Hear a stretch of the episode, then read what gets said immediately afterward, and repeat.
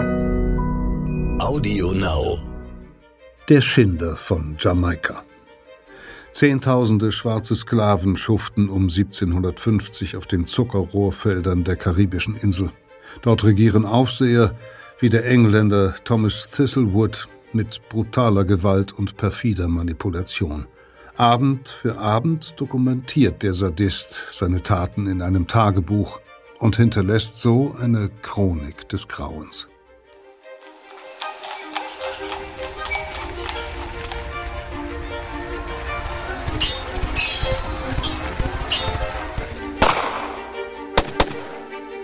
Verbrechende Vergangenheit. Ein Crime-Podcast von Geo Epoche.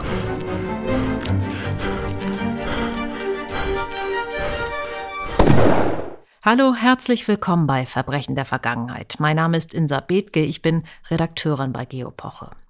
An Informationen zu unserem Geschichtsmagazin und ein kostenloses Probeheft gelangen Sie übrigens neuerdings über den Link geo-epoche.de-angebot. Den Link finden Sie auch in den Show Notes. In diesem Podcast schildern wir Kriminalfälle in bester Geo-Epoche-Manier, nämlich in Form spannender Zeitreisen, egal ob der Fall vor 3000 oder 30 Jahren geschah. Eines muss man sich aber wohl immer wieder vor Augen halten. Vieles von dem, was wir heute als Verbrechen bewerten, galt zu dem Zeitpunkt, als es passierte, mitnichten als Straftat. Unsere heutige Folge zeigt das besonders eindrücklich.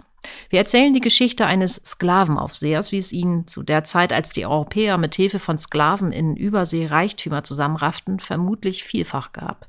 Thomas Thistlewood züchtigte seine Arbeiter auf grausame Weise und nicht nur das, er quälte die Rechtlosen zu seinem eigenen Vergnügen und er hielt seine Grausamkeiten und vielleicht hebt er sich nur dadurch von anderen Sklavenaufsehern und Sklavenbesitzern ab, auch noch schriftlich fest. Anstoß nahm an seinem grausamen Verhalten unter seinesgleichen damals niemand. Wie es dazu kommen konnte, wie sich die Sklaverei in der Karibik entwickelt hat, darüber spreche ich jetzt mit meinem Kollegen Samuel Ried. Er kennt sich mit dem Thema bestens aus, weil er die Produktion der Geopoche-Ausgabe Die Karibik geleitet hat. Samuel, bei dem Stichwort Karibik haben wir wohl erstmal vor allem Palmen, Strand und Sonne vor Augen, aber der Blick auf die Geschichte und natürlich speziell auf unseren heutigen Fall zeigt ja, dass diese Region auch eine sehr, sehr düstere Seite hat. Das kann man wohl sagen. Hinter dem Zauber der Karibik verbirgt sich viel Elend. Sie war jahrhundertelang geprägt von Gewalt und Ausbeutung, von der Sklaverei und dem Kolonialismus, der mit der Sklaverei eng zusammenhängt. Daher beginnt die Vorgeschichte der Geschehnisse im 18. Jahrhundert auf Jamaika, von denen wir gleich hören werden, auch weitaus früher, nämlich eigentlich am 12. Oktober 1492. Ein berühmtes Datum. Richtig, das ist der Tag, an dem der Entdecker Christoph Kolumbus Amerika erreicht. Und wo kommt er an? In der Karibik. Das erste Stück Amerika, das er betritt, ist eine Insel, die heute zu den Bahamas gehört. Nach und nach werden die Europäer dann ganz Amerika unterwerfen, aber diese Kolonialisierung beginnt in der Karibik. Und die brutale Unterwerfung und Ausbeutung der Ureinwohner dort wird dann zum Vorbild für künftige Konquistadoren, die dem dann später auf dem Festland nacheifern. Mhm, und dann beginnen die Europäer damit, Menschen aus dem fernen Afrika dorthin zu verschleppen. Nicht ganz. Anfangs beuten die Kolonisten die Ureinwohner der Karibik aus, die als Zwangsarbeiter zum Beispiel Gold abbauen müssen. Aber die Einheimischen sterben vielerorts binnen so kurzer Zeit in derart großer Zahl, dass es fast unvorstellbar klingt. Vor allem auf Hispaniola, das ist die zweitgrößte Insel der Karibik. Heute sind dort die Staaten Haiti und die Dominikanische Republik.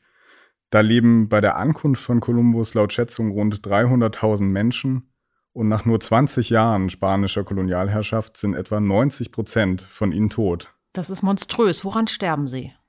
Sie werden schlicht umgebracht, sterben durch Zwangsarbeit, vor allem aber durch Krankheiten wie der Grippe und den Pocken, die die Europäer eingeschleppt haben und gegen die Ureinwohner keine Immunabwehr haben. Die Spanier scheren sich erst um dieses Massensterben, als sie fürchten, dass ihnen die Arbeitskräfte ausgehen. Also aus rein ökonomischen Gründen. Und dann suchen sie sich sozusagen Ersatz in Afrika. Genau, weil in die Zwangsarbeiter ausgehen, verschleppen die Europäer dazu ab dem Jahr 1500 ungefähr immer mehr Afrikaner. Insgesamt rund 12 Millionen Menschen bringen sie im Laufe der Jahrhunderte von Afrika in die verschiedenen Teile der sogenannten neuen Welt, nach Nordamerika und Südamerika, aber besonders viele nämlich fast die Hälfte bringen sie in die Karibik. Dort kommen aber ja bei weitem nicht alle an. Nein, die Zustände auf den Transportschiffen sind schon so fürchterlich, dass mehr als eine Million Menschen bereits auf der Überfahrt stirbt. Wofür genau brauchen die Spanier denn all diese Zwangsarbeiter? Wo werden sie dann eingesetzt? Besonders häufig auf Zuckerrohrplantagen ab dem 17. Jahrhundert legen fast alle Kolonialmächte der Karibik, zu denen gehören zu dieser Zeit neben Spanien, inzwischen auch Großbritannien, Frankreich und andere, riesige Zuckerrohrplantagen auf den Inseln an. Und deren Bewirtschaftung braucht viele Arbeiter. Die Karibik steigt dann rasch zum bedeutendsten Zuckerproduzenten der Welt auf. Der enorme Reichtum, der nun entsteht, kommt aber eben nur den Plantagenbesitzern zugute und nicht den Sklaven, die ihn tatsächlich erarbeiten. Mhm. Der Zucker wird mit großem Gewinn nach Europa verschifft im Rahmen des sogenannten transatlantischen Dreieckshandels. Transatlantischer Dreieckshandel, Samuel, erklär das doch nochmal kurz, was das war für alle, bei denen der transatlantische Dreieckshandel nicht ausführlich im Schulunterricht vorkam. Das lief folgendermaßen ab. Aus Europa sind Schiffe mit Fertigwaren wie Waffen oder Kleidung an die Westküste Afrikas gesegelt. Diese Waren wurden dort eingetauscht gegen Sklaven, die afrikanische Sklavenfänger im Innern des Kontinents entführt haben, um sie an die Europäer zu verkaufen. Die Schiffe fahren dann mit den Sklaven über den Atlantik nach Amerika und liefern die Menschen dort ab, im Tausch gegen Produkte der dortigen Plantagen, Zucker, aus dem Tabak, Rum, Kaffee. Diese Güter transportieren sie dann zurück nach Europa die Handelsrouten bilden also ein Dreieck von Europa nach Afrika, dann von Afrika nach Amerika und von dort schließlich zurück nach Europa. Mhm, das Ganze durch den Atlantik, also daher transatlantischer Dreieckshandel. Und die verschleppten Afrikaner werden dabei behandelt wie eine Ware. Genau, nicht nur beim Transport, sondern auch nach ihrer Ankunft auf den Plantagen. Sie sind den Sklavenbesitzern und Aufsehern ausgeliefert. Männer wie Thomas Thistlewood, von dem wir gleich hören werden, peitschen sie aus, foltern, vergewaltigen ihre Sklaven. Wenn ein Arbeiter dadurch stirbt, gilt das nicht als Straftat, auch wenn sowas aus heutiger Sicht natürlich eindeutig Verbrechen sind. Mhm. Das hattest du ja eingangs schon gesagt. In Kolonien wie Jamaika waren solche Grausamkeiten im 18. Jahrhundert Normalität. Thistlewood war also keineswegs ein Einzelfall. Das Besondere an ihm war, er hat seinen Alltag und auch seine brutalen Taten akribisch in seinem Tagebuch festgehalten. Mhm, bevor wir das gleich ausführlich hören, erklär doch noch mal kurz, wie die Sklaven der Karibik dann irgendwann doch die Freiheit erlangt haben. Es gab immer wieder Aufstände, allerdings waren die selten erfolgreich. Den Sklaven der französischen Kolonie Saint-Domingue ist es gelungen, in einer Revolution ab 1791 die europäischen Machthaber zu besiegen und zu vertreiben und 1804 sogar einen eigenen Staat zu gründen. Also im Kontext der französischen Revolution im Grunde. Genau diesen Staat, den sie gegründet haben, den gibt es noch heute, nämlich Haiti. Gleichzeitig erstarkt damals in Großbritannien die Abolitionismusbewegung, die sich aus moralischen Gründen für ein Verbot des Sklavenhandels einsetzt. Wo, woher kommt diese neue Moral? Diese Bewegung entsteht im Umfeld der Quäker und anderer christlicher Gruppen, die sich der Nächstenliebe verpflichtet fühlen. Und viele Aktivisten sind auch davon überzeugt, dass Werte der Aufklärung wie Freiheit und Gleichheit für Schwarze genauso gelten sollten wie für Weiße. Und sie haben damit Erfolg. Ja, 1807 verbieten die Briten tatsächlich in ihrem Empire den Handel mit Sklaven, 27 Jahre später dann auch den Besitz von Sklaven. Das hat allerdings auch ökonomische Gründe. Zuckerrohr ist für die Briten zu dieser Zeit weniger profitabel als zuvor. Es hat also nicht rein moralische Gründe. Mhm. Die Regierung übt dann Druck auf die übrigen Kolonialmächte aus und nach und nach folgen die dann dem britischen Beispiel. Aber es dauert bis 1886, bis alle Sklaven in der Karibik frei sind. Wobei frei hier ein sehr relativer Begriff ist. Warum das? Erklär das nochmal bitte. Viele der offiziell freigelassenen Sklaven haben anfangs sicher kaum eine Verbesserung gespürt. Viele waren arbeitslos, mussten hungern und andere haben einfach weiter für ihre früheren Besitzer gearbeitet nur jetzt eben für einen kargen Lohn. Mhm. So viel hat sich dann also, wie du sagtest, nicht geändert. Und wie ist die Situation heute? Sind die Zeiten von Unterdrückung und Kolonialismus in der Karibik endgültig Geschichte? Tatsächlich ist es so, dass die Kolonialzeit nachwirkt, auch heute noch. Haiti, der Staat, den sich die Sklaven damals erkämpft haben, ist heute das ärmste Land der ganzen westlichen Hemisphäre. Und obwohl die Nachfahren der Sklaven in der Karibik die größte Bevölkerungsgruppe sind, ist die Elite vielerorts immer noch eine kleine weiße Oberschicht. Hm, was auf vielen Inseln ja auch für die Regierung gilt. Ja, in, es gibt in der Region heute 13 souveräne Staaten. aber alle anderen Inseln sind nach wie vor im Besitz von europäischen Ländern oder den USA, wie die britischen Jungferninseln, Martinique oder Puerto Rico zum Beispiel. Und auch von den souveränen Ländern sind einige nach wie vor so abhängig von ausländischen Mächten, dass Forscher den Zustand als Neokolonialismus beschreiben. Mhm. Außerdem flammt ja zum Beispiel auch in Großbritannien immer wieder die Debatte auf, inwiefern Familien oder Institutionen, die damals von den Profiten aus der Sklavenarbeit profitiert haben, Entschädigungen zahlen sollten, weil sie damals reich geworden sind durch dieses grausame System der Ausbeutung, durch das Elend auf den Zuckerrohrplantagen, zum Beispiel von Jamaika. Mhm, womit wir bei unserer heutigen Geschichte wären.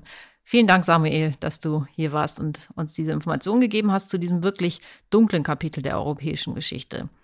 Wie es damals war, als Männer wie Thomas Thistlewood in der Karibik monströse Verbrechen begingen, die damals gar nicht als Verbrechen galten, das hören wir jetzt. Der Schinder von Jamaika, eine Reportage von Oliver Fischer. Es liest Peter Kämpfe. Kein Bildnis von ihm ist überliefert. Kein Nachbar, kein Freund scheint festgehalten zu haben, wie er aussah, und so ist das einzige Porträt von Thomas Thistlewood eines, das er selbst erschaffen hat. Nicht mit Pinsel und Farbe, sondern mit Wörtern, niedergeschrieben in den Dutzenden Bänden seines Tagebuchs. Es ist die einzigartige Chronik einer Sklavenhalterkarriere im Jamaika des 18. Jahrhunderts. Und sie zeigt einen Mann so grausam und widersprüchlich wie die Welt, in der er lebt. Thistlewood ist ein sadistischer Schläger, der auf seine Leibeigenen eindrischt, bis die Peitsche reißt und ihnen dann Zitronensaft, Salz und Pfeffer in die klaffenden Wunden reibt. Zugleich aber ist er ein kultivierter Gentleman, der sich fast jedes Jahr von einem Händler in London eine Kiste mit Büchern in die Karibik schicken lässt, darunter die gesammelten Werke des Philosophen Voltaire. Er ist ein Mann mit monströser Sexualität, der tags und nachts auf der Plantage umherstreift, mehr als hundert Sklavinnen vergewaltigt und viele von ihnen mit Tripper und Syphilis infiziert. Dann wieder präsentiert sich der Engländer als sensibler Freund der Natur, der auf Jamaika einen viel bewunderten Garten anlegt, sich an der Schönheit einer Narzisse erfreut, aber nichts Verwerfliches daran findet, einem Sklaven das Gesicht zerschneiden zu lassen. Aus Sicht späterer Zeiten ist Thistlewood ein Verbrecher. Seinen Bekannten und Nachbarn aber gilt er als geachteter Bürger, an dessen Taten sie nichts Tadelnswertes finden, denn sie verhalten sich kaum anders als er. Mit dem Unterschied, dass er sein Leben akribisch protokolliert, fast 40 Jahre lang. Abend für Abend notiert er, knapp und meist emotionslos, seine Erlebnisse, ein befremdliches Nebeneinander von Abendessen mit Plantagenbesitzern, Auspeitschungen von Sklaven und schnellem Sex.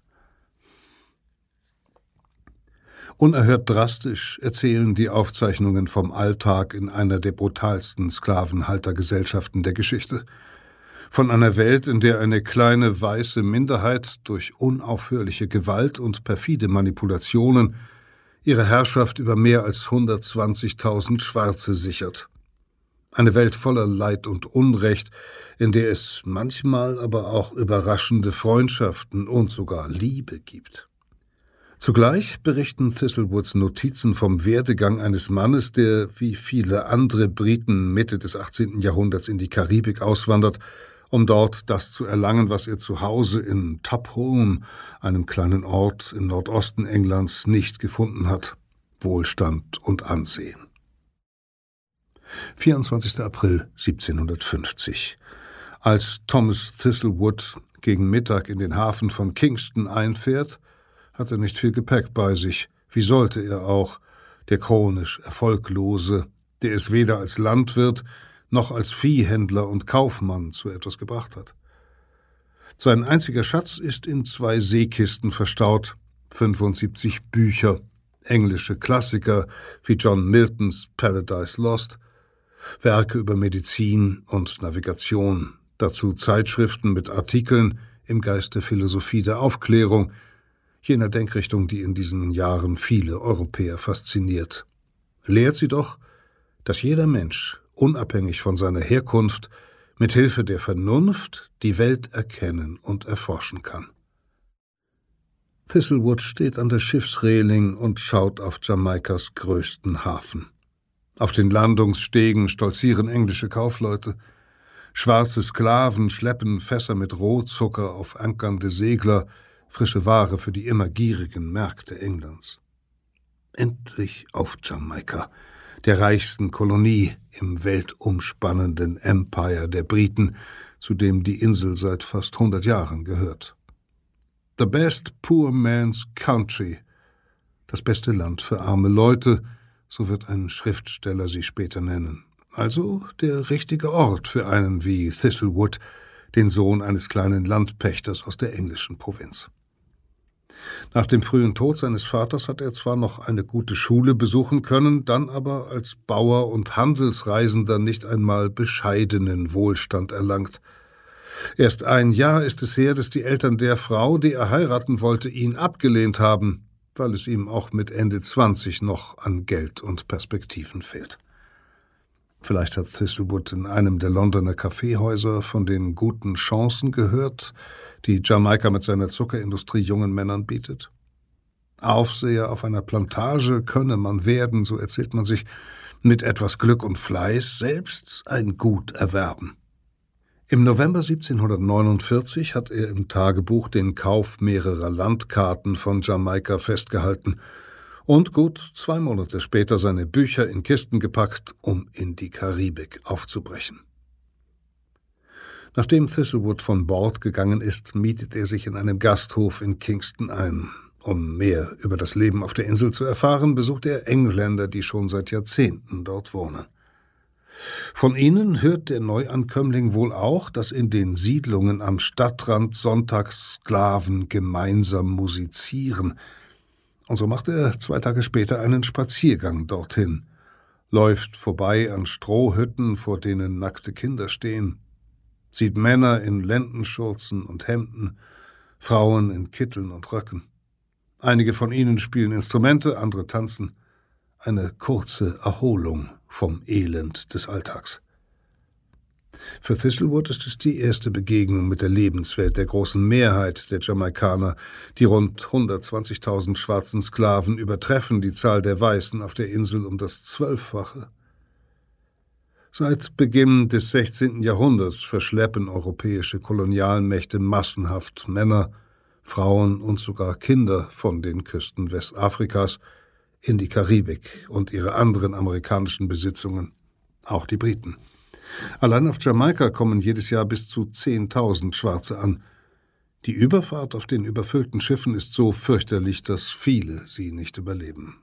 Nach der Ankunft verkaufen die Händler ihre menschliche Fracht an Plantagenbesitzer. Ohne die Arbeitskraft der Sklaven würde sich auf Jamaika keine Zuckermühle drehen, würden die Pflanzen auf den Feldern verderben. Was wohl empfindet Thistlewood, als er zum ersten Mal die Rechtlosen in ihren schlichten Behausungen sieht? Verachtung? Mitleid? In seinem Tagebuch findet sich dazu kein Hinweis. Nach Spring Path westlich der Stadt, um die Vergnügungen der Schwarzen zu sehen, merkwürdige Musik, Bewegungen etc.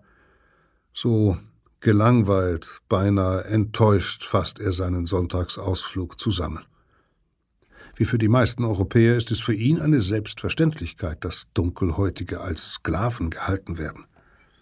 Daran ändert auch seine Begeisterung für die Philosophen der Aufklärung nichts, die zwar prinzipiell die Freiheit und Gleichheit aller betonen, doch haben sie auch damit begonnen, Menschen nach Hautfarben zu kategorisieren, in vermeintliche Rassen einzuteilen.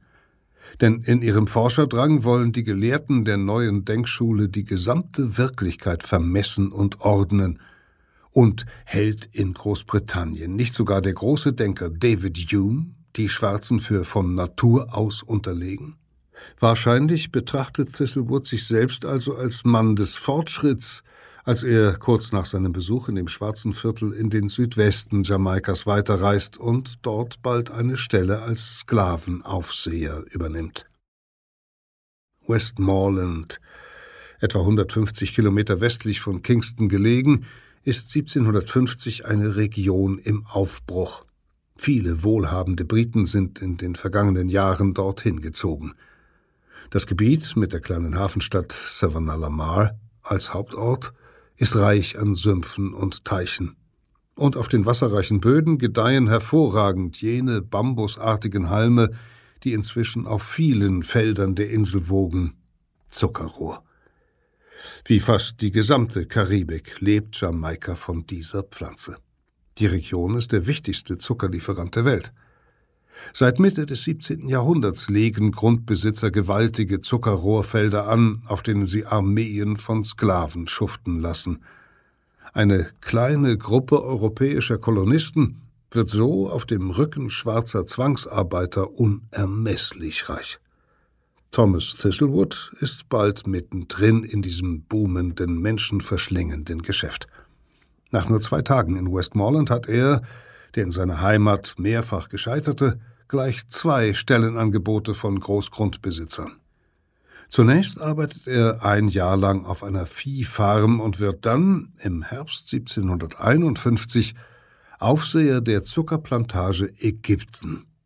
Die Briten benennen ihre Besitzungen oft nach Schauplätzen der Bibel. Nur wenige Meilen entfernt liegt das Landgut Jerusalem. Die Pflanzung gehört einem Briten, der allerdings auf einem anderen seiner insgesamt drei Güter lebt. Die meisten der rund 500 Großgrundbesitzer Jamaikas residieren in Gutshäusern mit großen Veranden, schlafen in Himmelbetten mit Federmatratzen. In ihren Zimmern stehen seidenbespannte Stühle neben Schränken mit Elfenbeinintarsien, in denen sie Porzellan aus China und Silberbecher aufbewahren. Die Schwarzen dagegen deren Ausbeutung diesen Luxus ermöglicht, wohnen auf dem Plantagengelände in Hütten, die sie aus Holzstäben und ausgepresstem Zuckerrohr gebaut haben. Auch die 89 Sklaven, die Thistlewood vorfindet, als er seinen Dienst auf Ägypten antritt.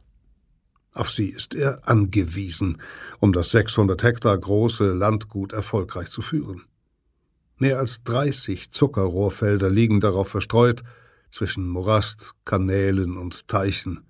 Gleich Inseln ragen viele von ihnen aus dem feuchten Untergrund auf, sind oft nur über Brücken und Stege zu erreichen. Doch die Leibeigenen sind, wie fast überall auf Jamaika, ausgelaugt von der Schufterei, traumatisiert, leiden oft an Pocken und Ruhe. Wie also will der neue Aufseher diese erschöpften Gestalten zur Arbeit treiben?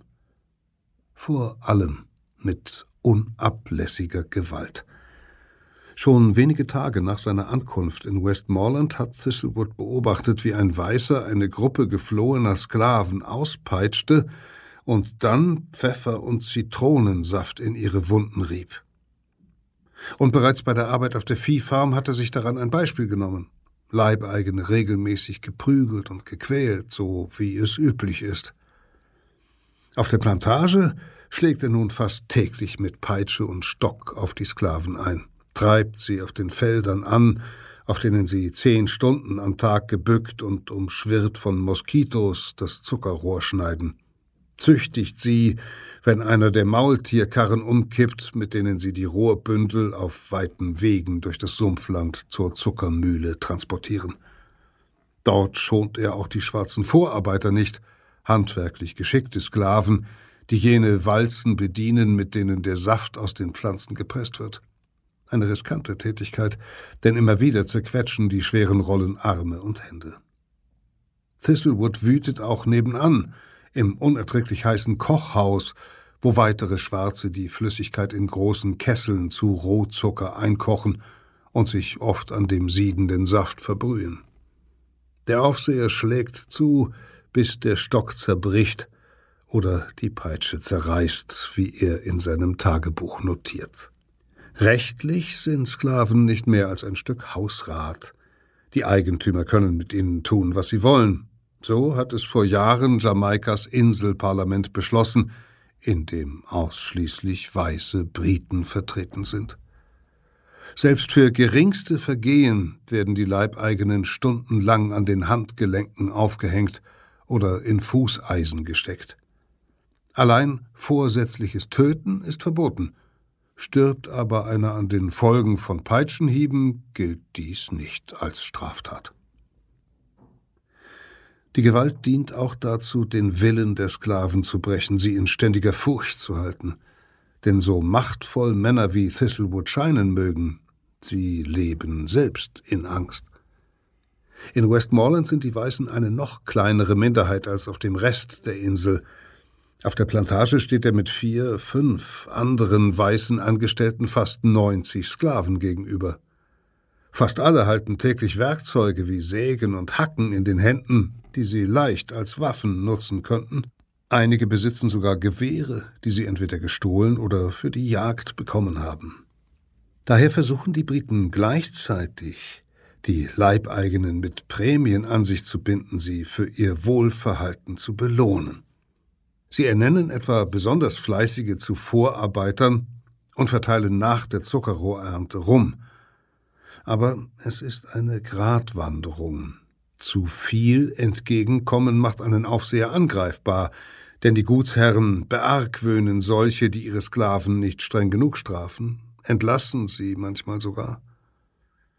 Zwar fordert ein Plantagenbesitzer aus Westmoreland einmal in einem Memorandum, Schwarze als vernünftige Wesen und mit Gerechtigkeit und Wohlwollen zu behandeln, nicht zuletzt um keine Revolte zu provozieren, doch die meisten Weißen auf Jamaika sehen diesen Vorschlag ähnlich wie Thistlewood.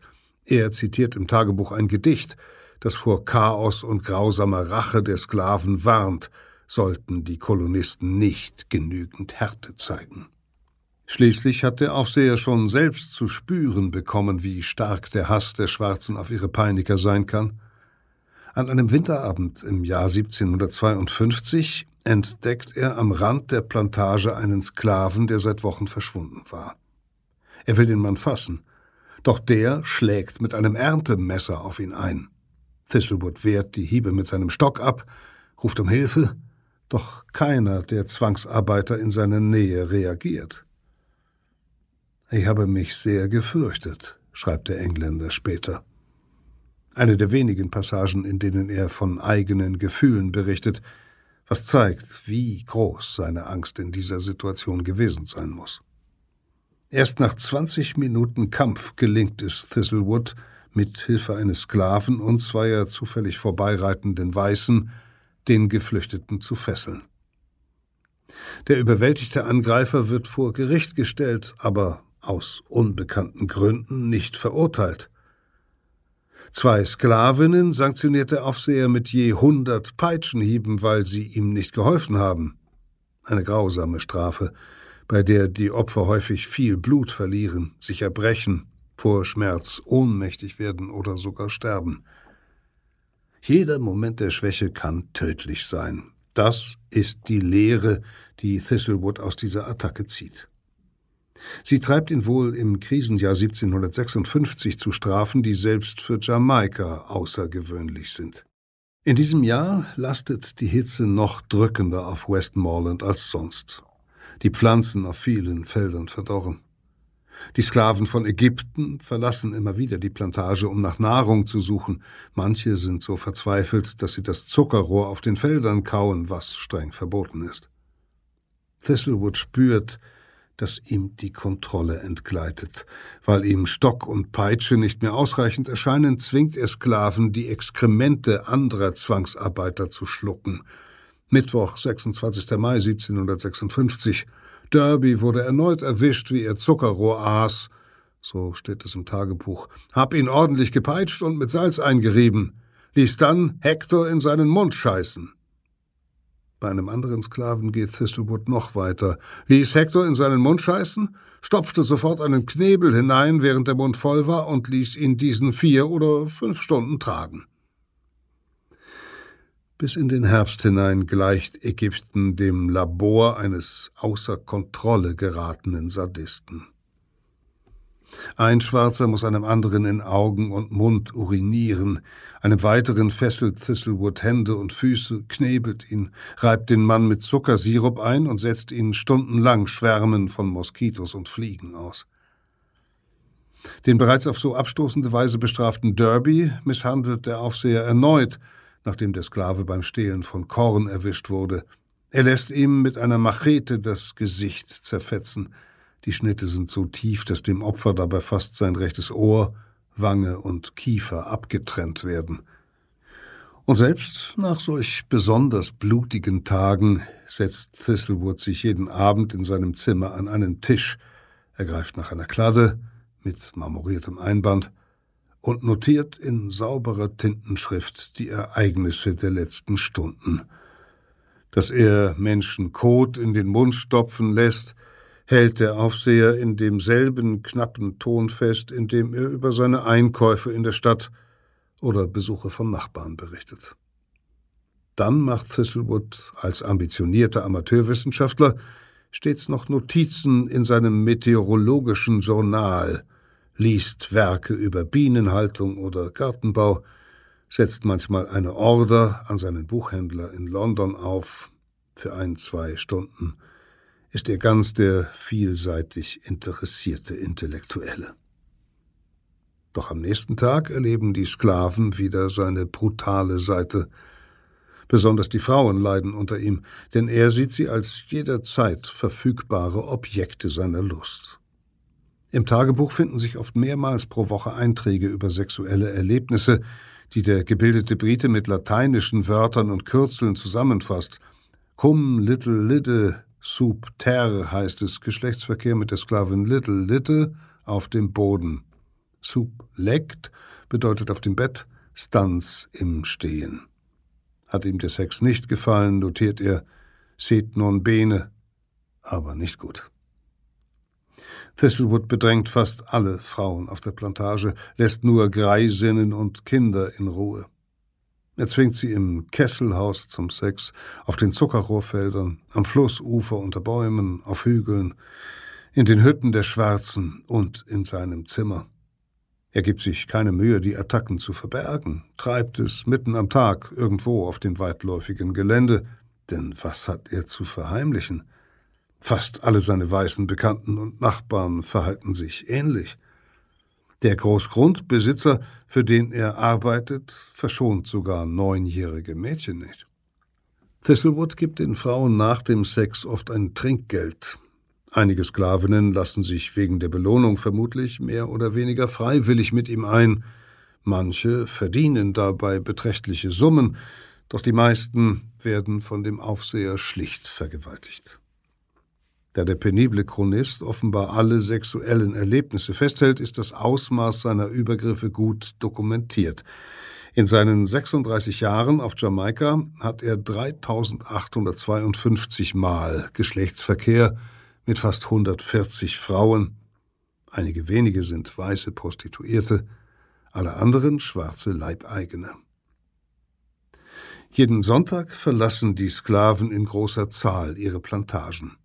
Mehrere Kilometer weit folgen sie Pfaden und Pisten, balancieren schwere Körbe auf ihren Köpfen, bis sie Savannah Lamar erreichen, die kleine Hafenstadt. Am Rand der Straßen legen sie die mitgebrachten Waren aus – Melonen, Kürbisse, Bananen, Eier, Geflügel, manchmal auch ein Stück Schwein. Schon bald drängen sich Gastwirte und Ladenbesitzer um sie herum, Aufseher und Sklaven von nahegelegenen Höfen, und kaufen ein. Die Erzeugnisse stammen von Feldern und Weiden, die die Leibeigenen auf den Plantagen eigenständig bewirtschaften dürfen. Fast jeder Zuckerrohrbauer auf Jamaika teilt seinen Sklaven ein kleines Stück Land zu, Pro Ehepaar oder Familie etwa 2000 Quadratmeter, dazu oft ein Schwein, ein Hahn oder eine Henne. Dort pflanzen sie nach eigenem Gutdünken an, was sie zur Selbstversorgung brauchen, und sind dafür eineinhalb Tage pro Woche von der Plantagenarbeit befreit. Ernten die Schwarzen mehr, als sie selbst brauchen, dürfen sie die Überschüsse sonntags auf Straßenmärkten verkaufen. Die Felder geben den Sklaven ein kleines Stück Selbstbestimmung. Manche verdienen auf den Sonntagsmärkten so viel wie ein einfacher weißer Arbeiter, kaufen sich von ihren Einnahmen Rum oder Schmuck, manche sogar ein Pferd. Denn die Europäer wissen, wer vor sich ein Leben sieht, das aus nichts besteht als Armut, Arbeit und Peitschenhieben, wird versuchen, daraus zu fliehen oder sich gegen die Herrschaft der Weißen erheben, wie es Sklaven auf den britischen Karibikinseln bereits immer wieder getan haben. Wer aber etwas zu verlieren hat, der wird zögern, sein winziges Stück Freiheit einzutauschen gegen eine ungewisse Zukunft. Denn noch nie war eine Sklavenrevolte in der Karibik erfolgreich. Und Flucht? Das hieße ja ein Leben in Angst und Armut irgendwo draußen in der Wildnis. Dass die Leibeigenen sich so gleichzeitig selbst ernähren und ihren Besitzern Kosten sparen, kommt den Weißen natürlich entgegen. Die meisten Schwarzen hält dieses System aus Grausamkeit und kleinen Erleichterungen in ihrer hoffnungslosen Lage gefangen. Die Wut über die Ausbeutung drücken sie höchstens noch in hilflosen Akten des Widerstands aus, zerbrechen etwa absichtlich Werkzeug. Doch einigen gelingt es, die Grauzone zwischen Knechtschaft und Freiheit geschickt für sich zu nutzen. Zum Beispiel Fibber.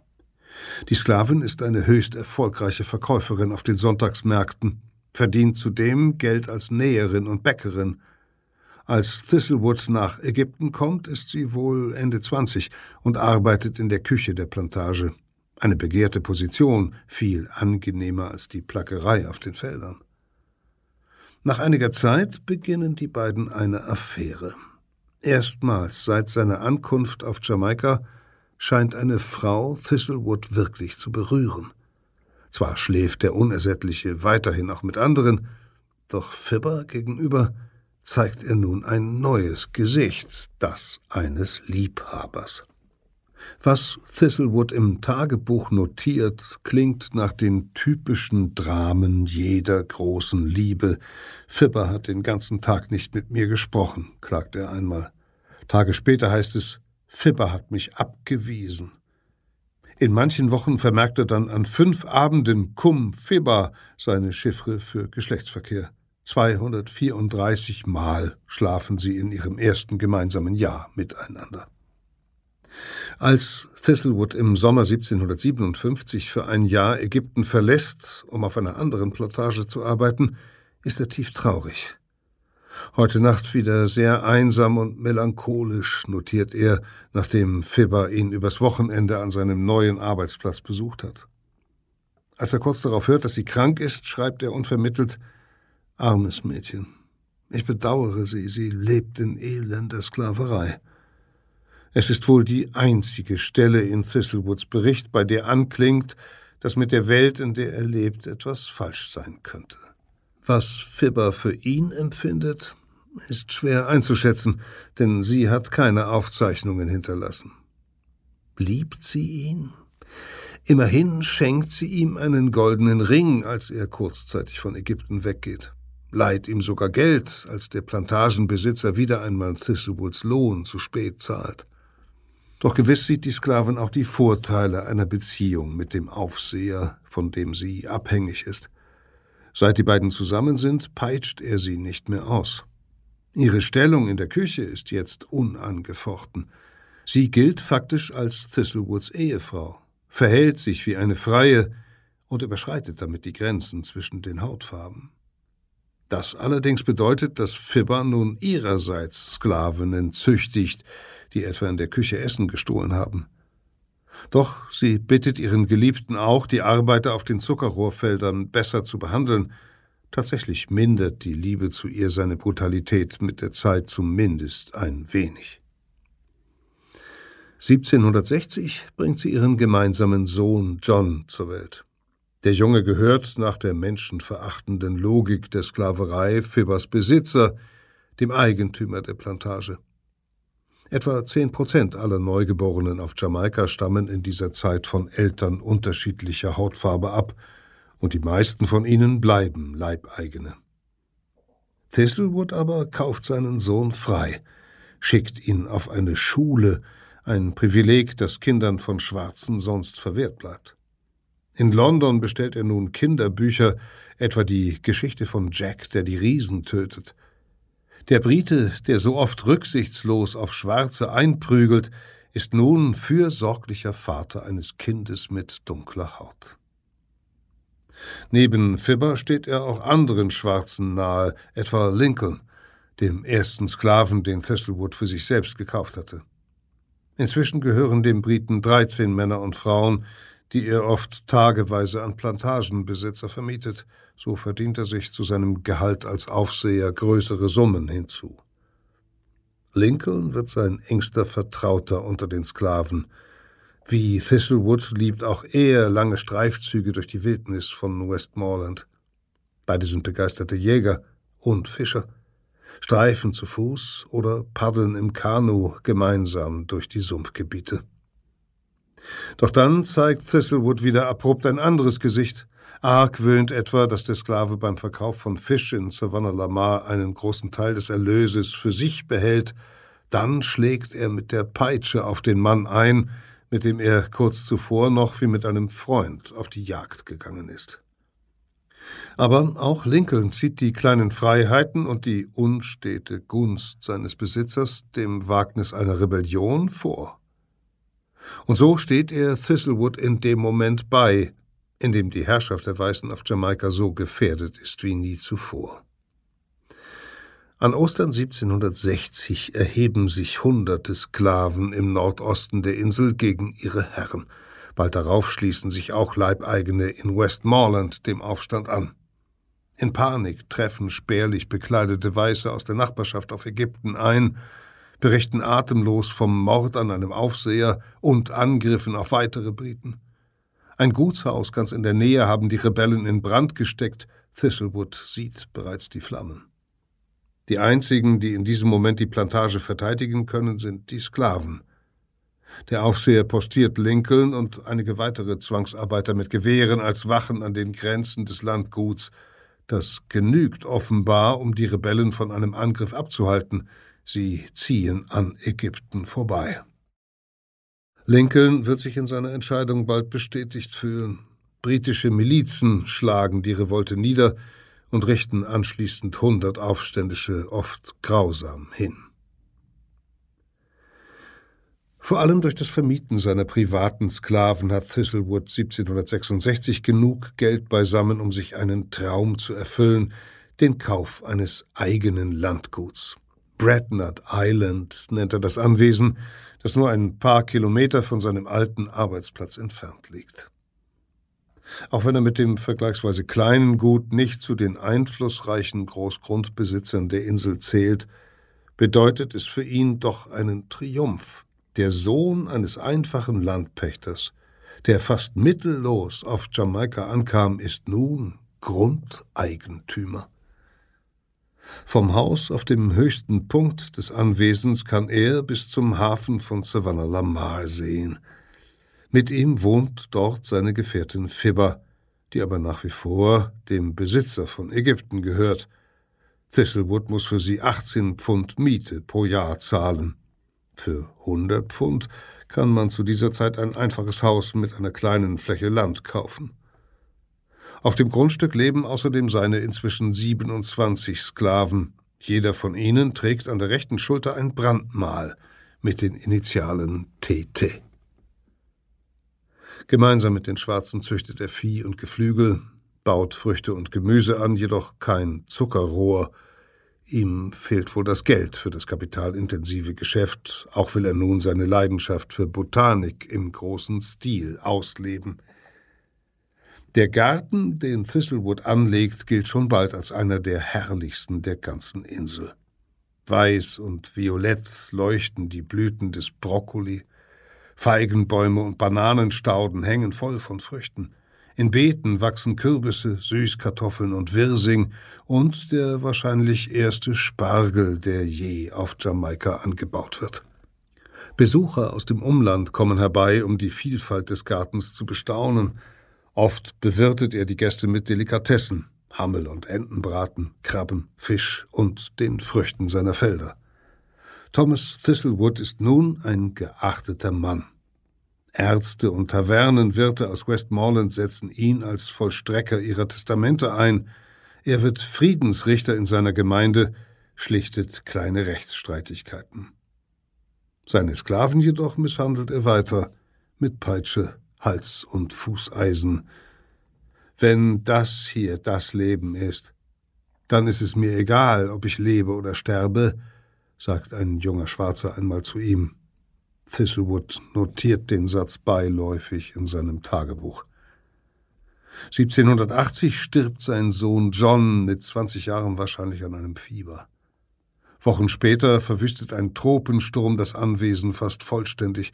Der Brite schafft es noch, sich von seinen Sklaven ein neues Haus bauen und den Garten wieder instand setzen zu lassen, doch er ist fast 60, hört schlecht, leidet an Rheuma, seine Hände zittern. Erstmals geht er jetzt auf Jamaika in die Kirche. Ob er Reue fühlt? Am 12. September 1786 notiert er noch einmal in der Nacht cum Fiba. Ende Oktober schreibt er, bin etwas verwirrt, weiß nicht, was vor sich geht. Es ist einer seiner letzten Einträge. Ende November setzt Thistlewood ein Testament auf.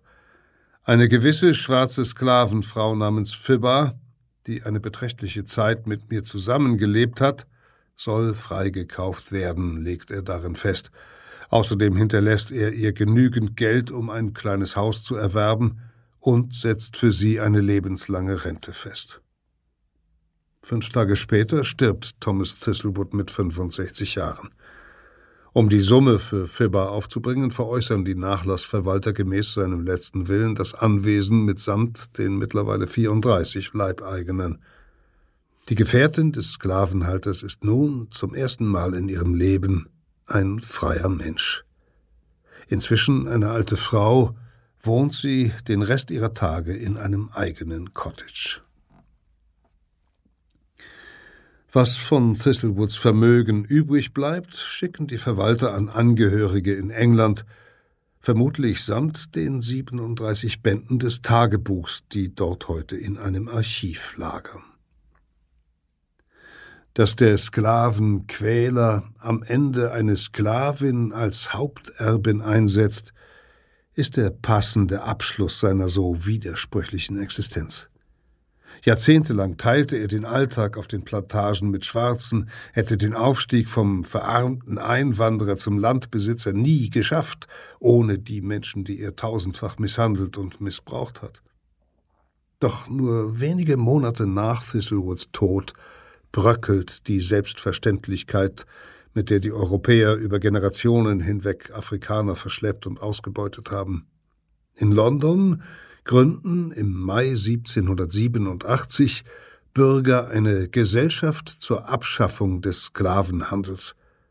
Die meisten von ihnen fühlen sich christlichen Werten wie der Nächstenliebe verpflichtet und sind zudem überzeugt, Freiheit und Gleichheit, die die Aufklärung propagiert, stehen Schwarzen genauso zu wie Weißen. Sie informieren in Vorträgen und Broschüren, reichen Petitionen im Parlament ein, mit dem Ziel, ein Verbot des Sklavenhandels im gesamten Empire zu erwirken. Kurz darauf erheben sich auf einer Nachbarinsel Jamaikas die Unterjochten selbst gegen die weiße Elite – in der französischen Kolonie Saint-Domingue, die später Haiti heißen wird, greifen 1791 Zehntausende Leibeigene zu den Waffen, um sich die Freiheit zu erkämpfen, und beginnen eine Sklavenrebellion, wie sie die Welt noch nicht erlebt hat. Peter Kämpfe las Der Schinder von Jamaika, eine Geschichte, die in der Geo-Epoche-Ausgabe Die Karibik erschienen ist. Sie können diesen Text wie auch ganze Ausgaben unseres Geschichtsmagazins übrigens auch digital lesen. Unter geo-epoche.de erreichen Sie unser Angebot Geopoche Plus, das Zugang zu mehr als 2000 historischen Reportagen bietet. Und nochmal zur Erinnerung, in den Shownotes dieser Folge finden Sie den Link zu einem neuen Angebot für unsere Hörerinnen und Hörer. Verbrechen der Vergangenheit geht mit dieser Folge in eine kurze Pause. Im Juni sind wir dann mit neuen spannenden Geschichten zurück. Wir sind zum Beispiel auf Sizilien, wo die Mafia bekanntermaßen ihren Ursprung hat. Und wir erzählen von einer mörderischen Nacht in Schottland, die 1567 zum Wendepunkt im Leben der schottischen Königin Maria Stuart wird. Vielen Dank fürs Zuhören bis hierher, sagt Insa Bethke. Ich freue mich auf Staffel 6. Audio Now.